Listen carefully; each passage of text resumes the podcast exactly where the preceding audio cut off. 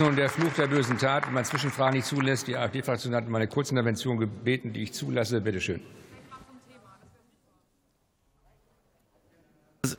Vielen Dank, Herr Präsident.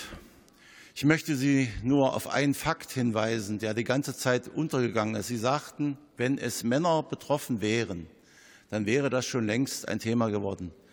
Ich möchte Ihnen kurz sagen, wie die Aufteilung im Gesundheitsausschuss ist. Die Ampel besteht aus 13 Frauen im Gesundheitsausschuss und elf Männern.